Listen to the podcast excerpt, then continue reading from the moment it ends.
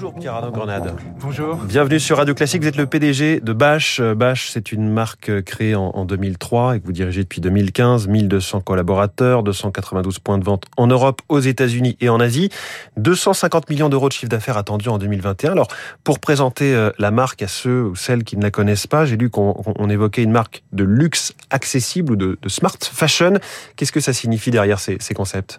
Le luxe accessible, c'est un marché qui en fait euh, fait le, le lien entre le marché de la fast fashion et le marché du luxe. Euh, donc traditionnellement, on dit que c'est les produits qui euh, se vendent à peu près entre 100 et 1000 euros.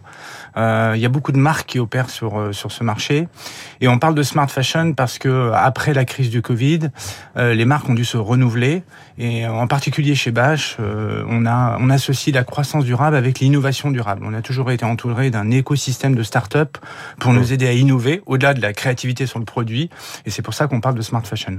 Smart fashion et de vos produits iconiques ce sont des vestes, des manteaux notamment? Alors exactement, nos produits iconiques ce sont des robes, euh, mais on a développé une stratégie multicatégorie. Donc on s'est développé dans des manteaux, les pulls, et puis on a également développé des accessoires, des chaussures, des sacs qui aujourd'hui pèsent 10% de notre chiffre d'affaires. Alors on est le 14 décembre aujourd'hui, est-ce que vous sentez une frénésie d'achat en ce moment à l'approche de Noël? Traditionnellement le mois de décembre c'est un mois important pour nous. Euh, cette année on ressent une frénésie de, en tout cas de, de, de fête, c'est-à-dire une volonté de fêter, de célébrer Noël. Et on le ressent au travers du succès de notre, de notre capsule qu'on appelle 9 PM, qui est une capsule soir avec des, robes pour faire la fête, notamment. Et on ressent un grand succès de cette capsule. Euh, alors, il y a aussi cette cinquième vague, ce variant Omicron qui, euh, qui euh, rebalait, euh, rebat un petit peu les cartes. Est-ce que c'est une crainte pour vous? Euh, on a été très agile pendant la crise du Covid. En 2021, c'est une augmentation de 20% euh, de notre chiffre d'affaires par rapport à 2019. Euh, donc on a été très agile en 2020. Donc on est évidemment, on est préparé. on a envisagé différents scénarios. En priorité, on est focalisé sur la sécurité évidemment de nos de nos équipes, en particulier en, en magasin. mais nous ne sommes pas inquiets pour autant. On prévoit une croissance significative en 2022 de l'ordre de 38%. Et donc pas pas d'inquiétude particulière. On est vigilant. Et pas de soucis sur vos approvisionnements, par exemple On sait que c'est très tendu sur tout le commerce mondial. On a des relations de long terme avec nos fournisseurs qui fait qu'on a pu engager nos matières euh, en avance. On va le faire de nouveau sur l'hiver, donc on n'a pas de tension sur les approvisionnements. Hum. Rapprochez-vous un tout petit peu du micro. Euh, pour nous parler de, de, cette croissance spectaculaire, vous avez évoqué vos prévisions pour 2022. Je le disais en introduction, euh, on est à 430% de croissance de vos ventes euh, depuis 7 ans à peu près. Comment vous avez, euh, et ce qui correspond par ailleurs euh, à votre prise de fonction en 2015, comment est-ce que vous avez réussi cette, euh, je sais pas, ce coup de baguette magique? Alors moi, je suis arrivé en 2015, mais les fonda la société, vous l'avez dit, a été fondée en 2003 par Barbara Boccarin, Sharon Krief et Dan Arwas. Ils ont toujours connu une, un historique de croissance très fort. C'est vrai que ça s'est accéléré en 2015 avec l'arrivée en particulier du fonds El Caterton au sein du capital, au capital de l'entreprise. Et depuis 2015, on a, une, on a multiplié notre chiffre d'affaires par 5,5 en fait, pour être très précis.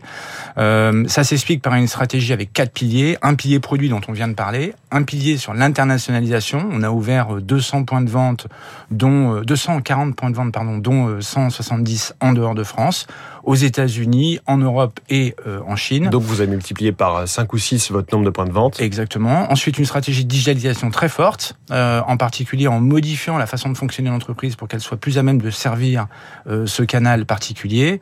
et donc, une, in fine, une stratégie totalement omnicanale. Et puis, dernier point, un gros travail sur la marque et sur son engagement, puisque depuis 2017, euh, la marque avait toujours été traditionnellement engagée dans les causes charitables pour soutenir les femmes.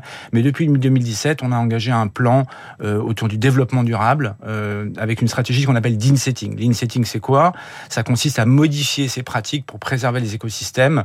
C'est un peu par opposition à la compensation, si vous voulez, où vous compensez vos impacts. Oui, par exemple, il y a cette, cette application, on connaît Yuka hein, pour scanner des produits alimentaires. Vous, vous avez un peu le même système avec TrustRace qui permet de, de, de scanner le code barre d'un produit, d'un de vos vêtements et de savoir chaque fournisseur où il est situé, euh, son usine, son nombre de salariés euh, dans le monde.